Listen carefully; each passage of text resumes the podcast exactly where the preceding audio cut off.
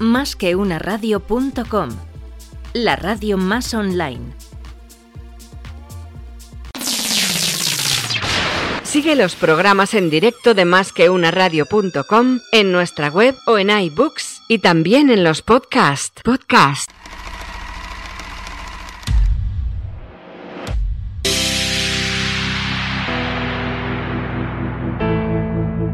El tsunami, tsunami, el tsunami no existe, no existe.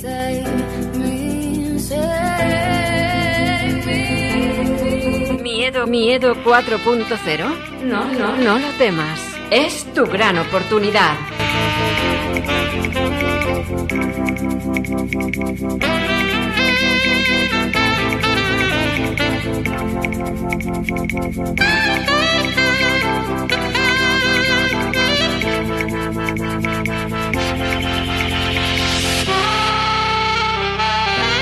Miedo 4.0. Miedo 4.0.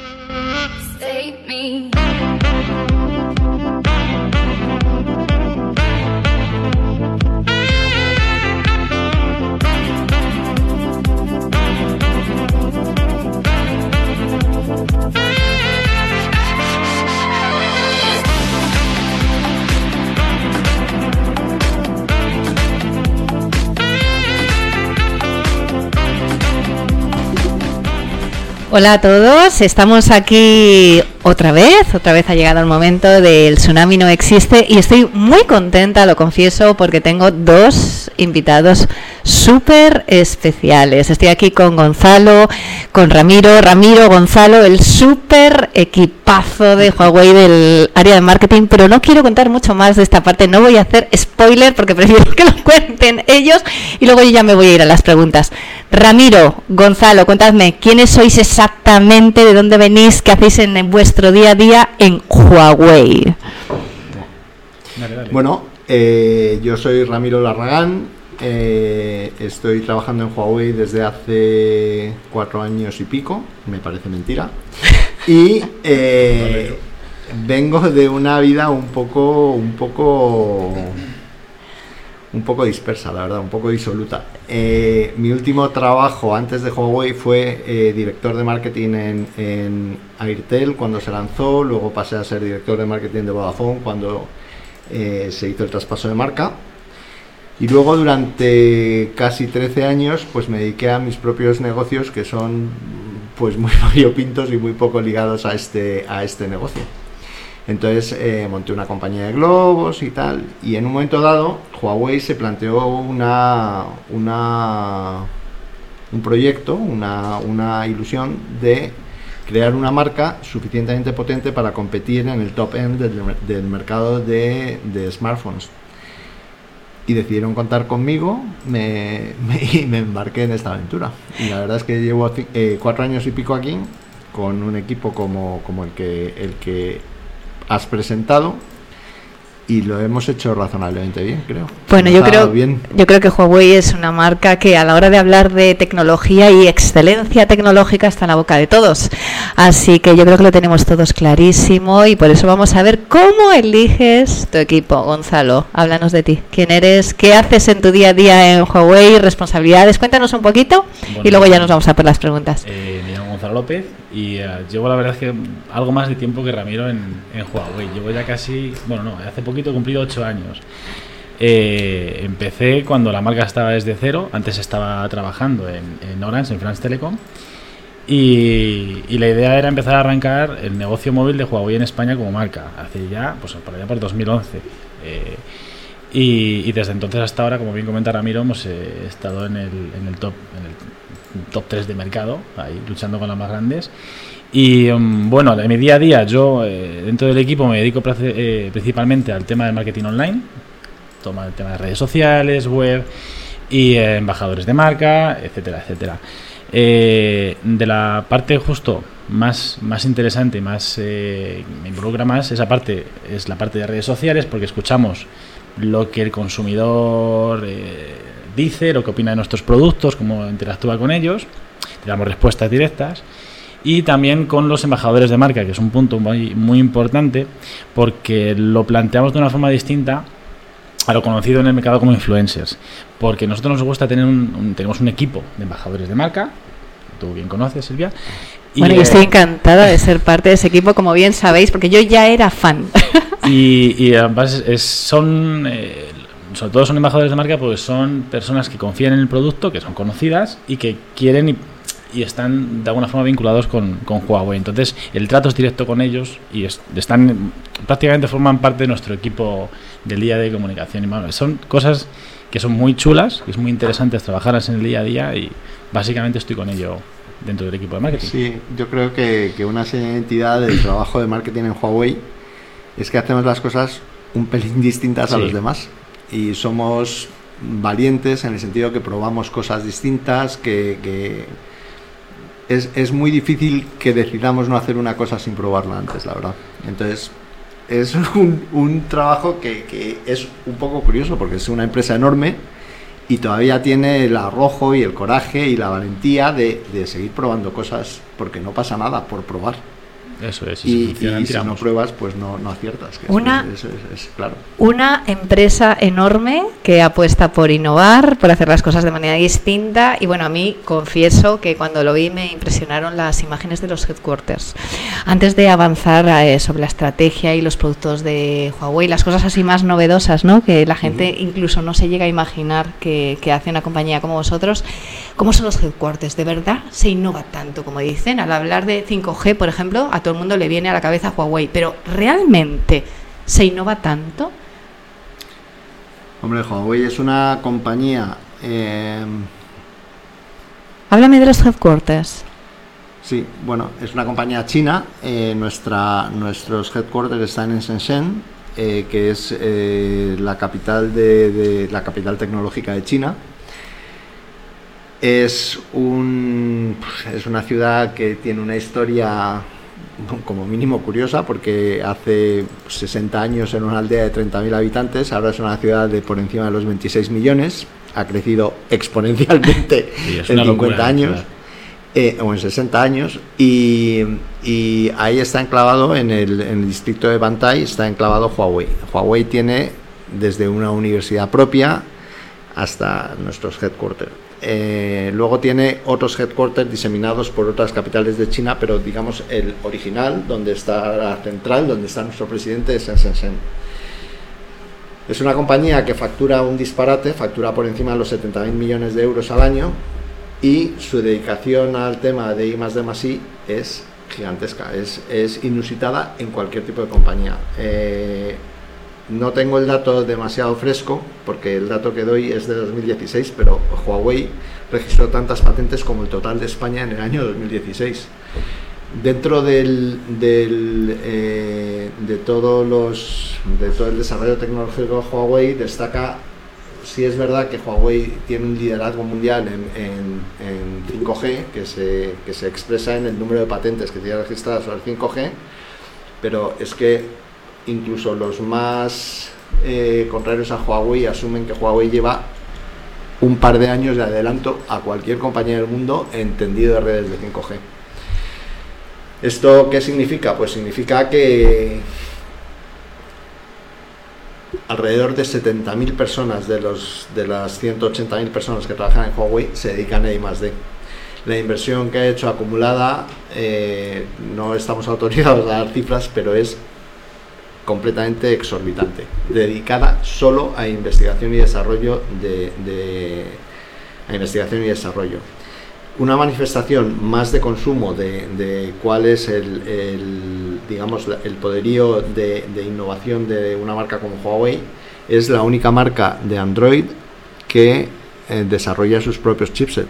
No, ninguna otra compañía, todas las demás compañías van con, con un chipset que es estándar de mercado y nosotros, eh, como partimos de, de, desarrollo de redes, hemos diseñado nuestros chipset y eso nos da una cierta autonomía a la hora de desarrollar e ir por caminos que otros no pueden explorar por la sencilla razón que, que lo que incorporan es un, un procesador estándar, sí. un procesador estándar de mercado. De todas maneras, yo sé que si comparásemos los resultados en patentes de Huawei con España, sacaríamos también una idea muy clara de de cuánto se, se, invierte aquí, ¿no? Me comentabas que... ¿Cómo, cómo sería el, la comparativa? Es que no, no, no es muy justo hacer una comparativa porque España es un país y O sea que Huawei es innova- una compañía tecnológica. Que el, el porcentaje, ¿no? el porcentaje de, de I más D de, de Huawei no creo que sea trasladable a ningún país del mundo. A ningún país. A ningún país del mundo. Porque es una compañía que solo se dedica a eso.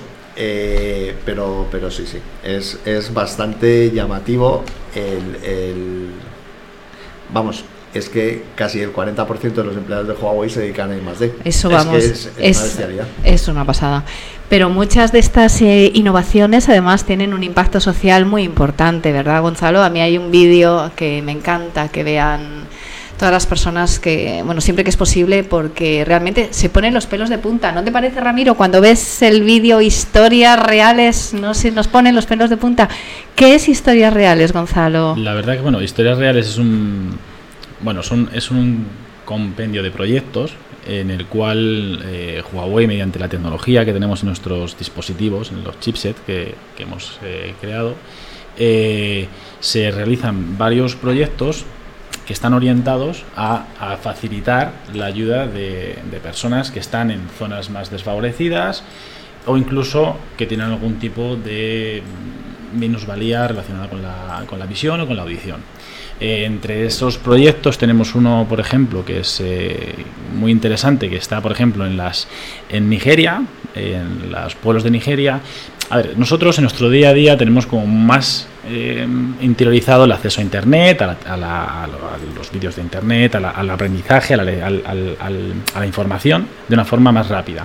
Pero no somos conscientes que casi todavía la mitad de la población todavía no tiene acceso a Internet de forma fácil y diaria. Entonces, lo que hemos hecho mediante nuestros dispositivos en varias aldeas de, de Nigeria, cerca de sus centros escolares, hemos instalado unas eh, bases de conexión a, a la red y a telefonía móvil. Después, nuestra tecnología, junto con baterías eh, cargadas por eh, luz solar, damos acceso a la, a la, a la red y a, la, y a Internet mediante nuestros productos a chavales sin colegios en los cuales no tienen en su día a día esa tecnología. Entonces, ahí ayudamos al aprendizaje a gente que no a personas que por la zona en la que están no tienen acceso a, a la tecnología de una forma diaria.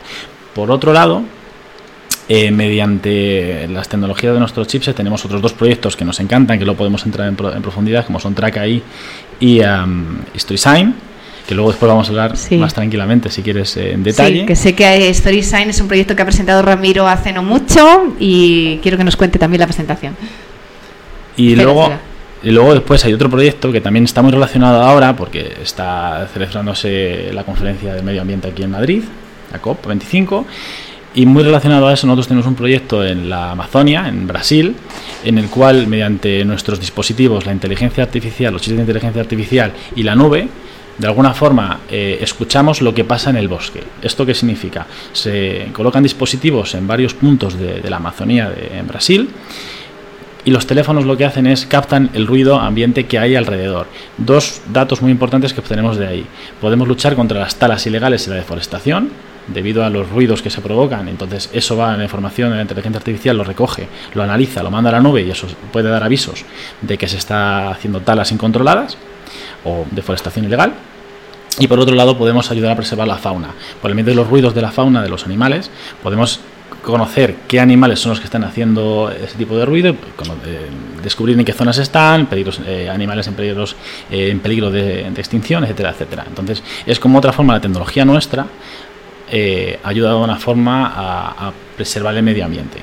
Son como do- varios puntos dentro de todo el proyecto en el cual tocamos todos los apartados que puede ayudar a, a mejorar la vida en general. Una demostración de la importancia de la innovación, ¿verdad?, para tener una sociedad mejor, que se habla Eso mucho es. de ello, pero luego cuando bajas a concretar no hay tantos proyectos así. Ramiro, me chifla StorySign, lo has presentado tú, cuéntanos en qué consiste. Eh, bueno, StorySign es otra iniciativa en la que el- eh, la tecnología ayuda a, superar determinadas eh, incapacidades, determinadas insuficiencias que tienen algunas personas. StorySign eh, parte de una idea bastante sencilla. Eh, las personas que somos, que tenemos la capacidad de oír, nos cuesta un poco comprender que las personas que no tienen esa capacidad tienen muchas dificultades a la hora de aprender a leer, porque el sistema de aprendizaje de la lectura es auditivo. Entonces, eh, hay datos que demuestran que los niños con, que, nacen sordos tienen muchísimas más dificultades que los niños que nacen con capacidad auditiva para aprender a leer. Eh, esto eh, lo que nosotros hemos desarrollado es una aplicación que se llama StorySign, que es una aplicación que genera un programa de aprendizaje de la lectura, porque hemos conseguido a través de inteligencia artificial convertir en el lenguaje de los signos el texto escrito. De manera que un, niño que no oye, pero sí conoce el lenguaje de los, de los signos, es capaz de aprender eh, la traducción al lenguaje de signos de los caracteres escritos que ve en libros que están adaptados a su edad. Esto tiene varios papeles, pero eh, fundamentalmente dos. El niño aprende a leer porque es un programa de lectura y los padres aprenden a compartir con los niños el lenguaje de signos, que también el lenguaje inapropiadamente llamado lenguaje por mí. La lengua de los signos no es un lenguaje, es la lengua de los signos. Aprenden los niños, eh, los padres a compartirla con los niños. De manera que todo se facilita pues eh, en, distintas etapas. Ahora estamos en nuestro segundo año del proyecto StorySign y hemos avanzado muchísimo con respecto al año pasado. Hemos incorporado más idiomas porque otra cosa que, la gente tampoco sabe es que la lengua de los signos no es una lengua universal. Cada idioma tiene su lengua de los signos. Eso no lo sabía yo. Sí, cada idioma tiene su lengua de los signos, pero hasta el punto que eh, la lengua inglesa de Inglaterra es distinta a la lengua inglesa de Estados Unidos. Nosotros hemos incorporado este año la lengua inglesa de Estados Unidos, hemos incorporado la plataforma de iOS, eh, de iOS, la plataforma de Mac, y eh, estamos intentando dar el mayor alcance posible a este proyecto para facilitar el aprendizaje de la lectura o el aprendizaje de la lengua de los signos a personas que, estén interesadas. Claro, que es un beneficio mutuo, ¿no? Que por un lado es bueno para los niños porque genera interés, pero por otro los padres pueden ir aprendiendo así también la lengua de signos. Y, y, los que oímos, pues si practicásemos suficientemente, aprenderíamos por lo menos los rudimentos de la lengua de los signos. Es que es curioso porque, porque claro, tú hasta que no tienes una limitación, no comprendes el alcance de esa limitación, pero si tú de repente no oyes, es, es, muy complicado en este mundo tan hiper, hiper comunicado, hiper conectado, de repente pierdes la capacidad de, asimilar las cosas que, los impulsos que te llegan. Entonces, em, hablaba el día de la presentación con, la Asociación Española de, Personas Sordas, con la CSN, Confederación, Confederación Nacional de Sordos de, España, CNSE, con la presidenta de la CNSE y había una cosa que yo preguntaba porque decía, vamos a ver, el lenguaje, eh, la lengua española tiene del entorno de un millón de palabras, que es un disparate, es incontrolable. Pero la lengua coloquial, la lengua culta, la lengua que maneja una persona de educación superior, son unos 5.000 vocablos. 5.000 de un millón. Pero es que la lengua coloquial son 300 yo creo que no debe ser muy difícil aprender 300 vocablos en la lengua de signos. Absolutamente. Entonces, tú te podrías manejar suficientemente con un esfuerzo relativamente pequeño para comunicarte con personas que no te pueden oír. Y digo, bueno, pues un millón me parece inalcanzable, pero 300 me parece que es, llevadero, ¿no? Supongo que habrá problemas de pronunciación, de tono, de, de práctica en el manejo de las manos, pero, pero bueno, es una forma de verlo. Bueno, me encanta el proyecto, animo... Y, aparte es que es muy sencillo de usar. O sea, es una aplicación que puedes encontrar en, en, App Gallery, en, nuestro, en nuestro sistema interno de, descarga de aplicaciones. Y aparte también es disponible para, para iOS. O sea, funciona en todos los dispositivos. Y em, simplemente descarga la aplicación StorySign. Ahora mismo, a día de hoy, hay cinco libros disponibles en los cuales puedes eh, hacer la lectura por mediante lengua de signos porque funciona con inteligencia artificial y con realidad aumentada.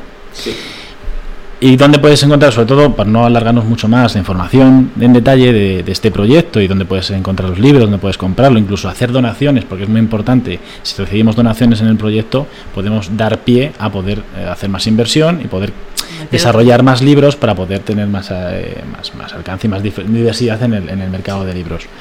Eh, es nuestra página web, huaweiconsumer.com. huaweiconsumer.com y ahí dentro puedes encontrar eh, un apartado que se llama StorySign y ahí puedes informarte, descargar la aplicación y poder ver cómo funciona. Que es muy fácil porque de hecho yo he estado jugando con mis hijos, hemos estado con la aplicación, pasando las hojas y mi hija ya se sabe, no 300, pero fácil que se sepa 30, ¿eh? 30 palabras. Pues poco a poco. O sea que la verdad que... quedando menos. Sí. Pero es que otra cosa que también eh, mucha gente pregunta esto no es un juguete. Es una herramienta para aprender. Tampoco es un traductor. O sea, nosotros le pones un manual de medicina delante y no lo lee. Claro. Porque es la vocación es que aprendas a leer. O, o, que los niños aprendan a leer. Y luego esas palabras, donde las encuentren, entenderán qué, qué, qué significan esas palabras. Pero no es un traductor. No, no voy a cogerme el vademecum y voy a Claro. hacer ahí, a traducírmelo. Entonces, yo creo que es un proyecto interesante que progresa muy, muy rápido. Lo que pasa es que, claro, eh, hasta cubrir toda la necesidad de esto, pues necesitamos un poco más de tiempo y un poco más de inversión. Y hay otro proyecto que a mí me hubiera cambiado la vida, siempre lo digo, porque yo no veo de un ojo, porque cada vez que iba al médico y me preguntaba pues si el palito estaba para arriba para abajo, pues lo decía bien, porque se ve que debía de hacer trampa, ¿no? Como niña buena que era. Y esto ya no sería posible gracias a una aplicación que está, de hecho, en el vídeo de historias reales. Gonzalo, ¿qué me estás... ¿Qué nos tienes que contar ahora Bueno, sobre Track AI? O... Hablamos de Cuéntanos, Track AI, que al final es un proyecto muy similar al de StorySign, porque se centra en otro en otra dificultad que sobre todo tienen las personas y va también orientado a niños jóvenes, que es eh, cuando lo que tú comentabas, hay problemas de visión y lo y no es sencillo en niños eh, pequeños detectar esos problemas con, con, eh, de una forma pronto para poder ir poniéndole solución durante el largo de su vida. Lo que hace este proyecto, encaminado justo usando nuestros sistemas de inteligencia artificial, nuestro chipset, nuestros productos, en el cual, mediante una serie de actividades y juegos, el niño delante de una pantalla, eh, va viendo una serie de imágenes y en base a la inteligencia artificial y al dónde se dirige la visión y cómo lo ve y cómo él reacciona, se puede detectar si tiene algún tipo de problema de visión o no. Y a partir de ahí empezar a crear un diagnóstico y poder ver, eh, buscar una solución lo más pronto posible para evitar que eso eh, crezca. De hecho está eh, co-desarrollado el proyecto, nosotros tenemos en, en, la, en, el, la, la Universidad de Zaragoza, con el Hospital de, Universidad de Aragón. de Aragón, sí, eh, para poder desarrollar más el proyecto y trabajamos conjuntamente con ellos. Y esto funciona gracias a la inteligencia artificial de un móvil. Claro. Nosotros- sea, sí. Que los móviles tienen una inteligencia artificial y se ha desarrollado sobre la inteligencia artificial de un móvil. De manera que, por ejemplo, si alguien fuera a viajar a un país que esté en vías de desarrollo, podría utilizarlo. Sí, a ver, mmm, nosotros, como lo hemos comentado aquí, usamos el chip de inteligencia artificial para proyectos grandes, pero para el día a día, para el consumidor, eh, nuestros móviles que llevan con tecnología de chips de inteligencia artificial tienen diferencias con el resto que pueden usar en su día a día. Eh, dentro de nuestros móviles, cuando activas la cámara, ah, tiene dos variantes. Una que es un reconocimiento de imágenes mediante la inteligencia artificial que puede detectar si estás fotografiando una persona, un animal, un paisaje, un edificio y lo que hace es adaptar los tonos y los colores y la luz para poder realizar la mejor fotografía. Vale, pero luego después hay otra parte dentro de la inteligencia artificial que se llama High Vision, que tú lo que haces entras dentro de ese dentro de la cámara y tienes varias opciones que me parecen increíbles. Por ejemplo, eh, lo que acabas de comentar, viajas a otro país y eh, lees eh, información, documentos, periódicos, cartas de, para comer que están en otro idioma y no, no- no tienes la forma de poder traducirlo. Mediante la cámara, gracias a una de las partes de este dispositivo de inteligencia artificial, eliges el idioma al cual quieres que te lo traduzca, enfocas con la cámara y automáticamente te superpone en el idioma que tú has seleccionado lo que aparece en, el- en la carta a tu idioma, entonces puedes entenderlo. Por ejemplo, eh, ¿qué más cosas puede hacer con mediante la inteligencia artificial de la cámara? Em, si, por ejemplo, eres una persona que te gusta mucho comprar por internet y estás en, una tienda, no en una tienda de moda, pero como estás por la calle, estás con amigos y ves que alguien, ves un bolso que te ha gustado, por ejemplo, pues gracias con esta parte de la, dentro de la cámara seleccionas eh, esa función, analiza el bolso y lo que te hace es te busca mediante la inteligencia artificial y la nube bolsos el mismo modelo o similares con sus links de compra directos a- al e-commerce que, que esté relacionado con, esa, con ese bolso. Entonces puedes acceder rápidamente a un producto que te ha gustado sin necesidad de preguntar o buscarlo, y, sino que el móvil te lo da. O por ejemplo, mm, si eres una persona que te interesa mucho saber qué es lo que comes, el tipo de las calorías, el pro- el- lo que va a pesar. Para las demás, navidades, ¿no? por ejemplo, ahora que puede ser, eh, te ponen el, el- el chuletón de Navidad o el pavo o lo que vayas a comer, los langostinos, con la cámara te analiza. es que soy, me viene de ahí. ¿Qué Te analiza, te analiza las calorías que tiene, lo que pesa, y entonces tú puedes saber cuánto vas a consumir gracias a, la inteligencia artificial. Entonces hablamos de inteligencia artificial en un móvil. Todos los móviles tienen inteligencia artificial. ¿Y qué más puedo hacer con la inteligencia artificial de un móvil? Ahora me gustaría que me- nos hablaseis del ecosistema. Mm, Vale. Eh, todos los móviles tienen inteligencia artificial eh, externa, sí. Eso es. interna, no. Es decir, Es decir, cualquier móvil que tenga conexión a Internet se puede conectar a plataformas que tienen inteligencia artificial, pero son externas al móvil. Es decir, funciones como las que acaba de contar Gonzalo, como High Vision, como la identificación de objetos, la parametrización de cámara fotográfica en función del ambiente, el aprendizaje del teléfono según tu uso, la optimización de uso del teléfono según el uso que tú haces. Todas esas funciones están asociadas a inteligencia artificial interna del teléfono. ¿vale? Pero todas las funciones de búsqueda a plataformas externas, pues siempre que tengas acceso a esa plataforma, tendrás tu versión de inteligencia artificial. Eh, por supuesto, cualquier móvil de Huawei tiene acceso a las externas y además tiene las funciones internas que acaba de escribir Gonzalo. El, el ecosistema. Vamos a ver. Eh, eh, cualquier móvil, cualquier smartphone es un conjunto de un hardware y un software. El hardware es, eh, los hardware que presenta Huawei siempre son lo mejor que hay en el mercado. Pero el software está dividido en varias capas. Lo que la gente entiende eh, en el uso de un teléfono es el aspecto que le da el teléfono, le da al teléfono el software que utiliza. El ecosistema eh, lo que significa es que actualmente es imperante un, un ecosistema desarrollado por Android. Y nosotros estamos desarrollando un sistema propio de Huawei. ¿Qué ventajas tiene esto? Pues hombre, si nosotros desarrollamos el hardware y el software, entendemos que lo haremos integrando mejor las funciones que si cogemos un software de uno y un hardware de otro. Esta es una primera ventaja.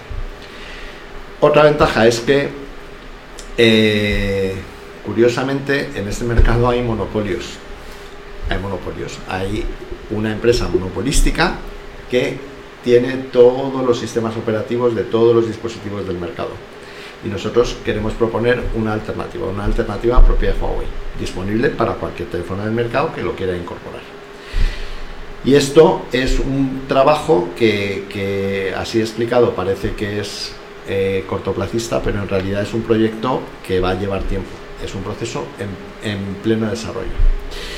Y nosotros estamos embarcados en ese proyecto. Una compañía que tiene la capacidad tecnológica para desarrollar un ecosistema propio, desde luego es Huawei, y nosotros nos hemos embarcado estratégicamente en este camino. Estamos en los primeros pasos del camino porque hemos arrancado este bueno este proceso es un- este proyecto es un, un proyecto que ha arrancado ya hace un año y pico o dos años pero requiere mucho recorrido requiere mucho recorrido para colocar un ecosistema propio a nivel usuario final eh, apto para todos los públicos pero ahora mismo ya empezamos a tener nuestros primeros eh, nuestros primeros eh, brotes de este ecosistema. Vamos a desarrollar una App Gallery, desarrollamos un Huawei Video, desarrollamos un navegador, desarrollamos un procesador, desarrollamos todos los elementos que constituyen el ecosistema que da servicio al teléfono. ¿De acuerdo? Y entonces si yo fuera un desarrollador y quisiera unirme al ecosistema, ¿puedo? ¿Por qué tengo que hacerlo? ¿Cómo lo haría? ¿Qué beneficios? Yo creo que, nosotros hemos empezado este proyecto eh, más tarde. Hemos aprendido eh, hemos aprendido de, de, cómo es el mercado, de cómo se utiliza un teléfono y entonces incorporamos ese aprendizaje, porque nosotros tenemos inteligencia artificial y también una cierta inteligencia natural, hemos incorporado todos los aprendizajes estos a nuestra forma de desarrollar. ¿Cómo pueden incorporarse los desarrolladores a este proyecto? Nosotros intentamos bajar las barreras de entrada, intentamos que nuestros eh, procesadores o que nuestro sistema de, subida de APKs a la App Gallery sea más eficiente, más rápida y más fácil. Eh, intentamos que la conversión de un sistema de GMS a un sistema de HMS sea muy ágil, muy rápida y bastante automática, que sea un plugin que, te convierte los códigos de una forma semiautomática a, a otro proyecto. Eh, Sí, sí, yo creo que para los desarrolladores va a tener ventajas eh, y creo que para el mercado en general es una buena noticia que haya competencia. Es buena noticia que haya más agentes en el mercado enseñando cosas nuevas y formas de ver las cosas un poco diferentes a lo que está universalmente extendido ahora mismo. Siempre es buena noticia que haya competencia. Y entonces, Gonzalo, si yo fuera un desarrollador, ¿a dónde me voy? Relacionado un poco con lo que contaba Ramiro, nosotros llevamos ya, este es el tercer año que tenemos un proyecto interno que se llama Start Me Up, en el cual acercamos a todos los desarrolladores de aplicaciones a conocer nuestro nuevo sistema, nuestra nueva forma de trabajar, en el cual participan en un proyecto que es nuestro, junto con, con eh, el grupo Prisa, en el cual eh, tú siendo desarrollador de aplicaciones que están ahora mismo en los, en los, en los, en los stores conocidos en el mercado, puedes participar, integrarte a nosotros en App Gallery, que es donde tú vas a poder estar en un futuro de la mano de Huawei. Eh, ahora mismo, esta semana justo, arrancaremos la versión nueva de este proyecto, la Star App 3, por, por, decirlo de alguna manera, en el cual invitamos a todos los desarrolladores de aplicaciones, ya sea que estén en el mercado o estén en proceso de desarrollo, a participar a nosotros. Estén muy atentos a nuestra página web o busquen en los buscadores Start Me Up, en el cual pueden encontrar la información y pueden ver cómo participar en el proyecto y de alguna forma acompañarnos al futuro de la mano de, Huawei para estar eh, dentro del proceso que dice que comenta Ramiro de GMS HMS y acompañarnos a nosotros. Porque al fin y al cabo, eh, como estamos contándolo ahora, nosotros creemos que Huawei es futuro y es una forma de acompañarnos en él. Sí, tenemos que ir terminando y os quiero hacer una pregunta con una respuesta cortita antes de que nos echen. Eh, Gonzalo, me quiero ir a la estratosfera. ¿Cómo lo hago? Ramiro, quiero irme a Gran Vía. ¿Qué tengo por ahí aparte de las tiendas? Ah, ¿por, dónde, quieres empezar? ¿Por Gran Vía? Primero lo más lejos.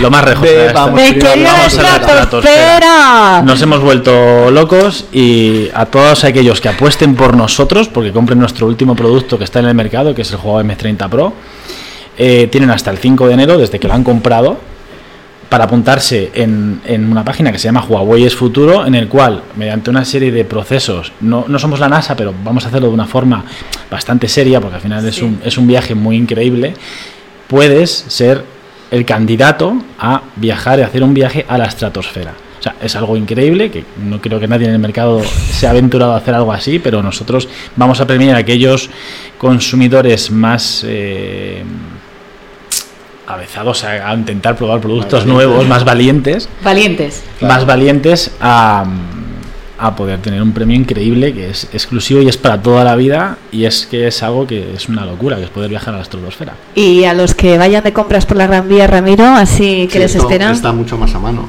Eh, Pero si compran el producto también ahí en la tienda, también pueden, pueden participar en el viaje a la estratosfera. Eh, a ver, eh, eh, desde hace un año, un año y medio, nosotros empezamos con, el sueño de tener un, flagship, una, tienda bandera de, la marca Huawei en un sitio emblemático de Madrid y lanzamos eh, nuestro espacio Huawei que está en la Gran Vía 48 y es, eh, es una tienda de Huawei, pero más que una tienda es la expresión de la apuesta que hace Huawei por el mercado español. Nosotros estamos aquí para quedarnos y las dificultades que hemos tenido últimamente no nos han asustado demasiado. Eh, también es un espacio donde compartir experiencias con la marca, donde se te va a presentar todos nuestros productos, se te van a enseñar cuáles son sus utilidades, cuáles son las posibilidades de integrar un producto con otro para hacerte un ecosistema de hardware con todos los productos que tiene Huawei disponibles ahí es un centro de experiencia. Nosotros intentamos que sea un sitio amable al que la gente va, se informa sobre tecnología y, mantiene un contacto un poco vivo y un poco tangible con la marca. Entonces, eh, eso es lo que os podéis encontrar si os pasáis por Gran Vía 48, que es donde está nuestra tienda. Gran Vía. otra en, en, Barcelona en enero, me parece, o en febrero. Gran Vía 48, que de hecho tiene el espacio más bonito de Madrid para hacerse selfies. No, la verdad es que sí. Pues muchísimas gracias Gonzalo, Ramiro, Ramiro, Gonzalo, gracias Huawei por, por haber venido hoy y bueno, pues espero que repitamos pronto y hasta la semana que viene. Miedo 4.0. Miedo 4.0. Miedo 4.0.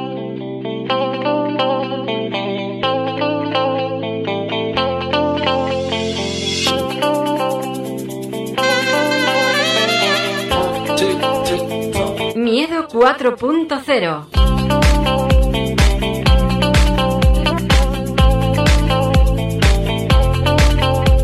El tsunami no existe, no existe. Miedo, miedo 4.0. No, no, no lo temas. Es tu gran oportunidad. Miedo 4.0. Miedo 4.0. Sigue los programas en directo de másqueunaradio.com en nuestra web o en iBook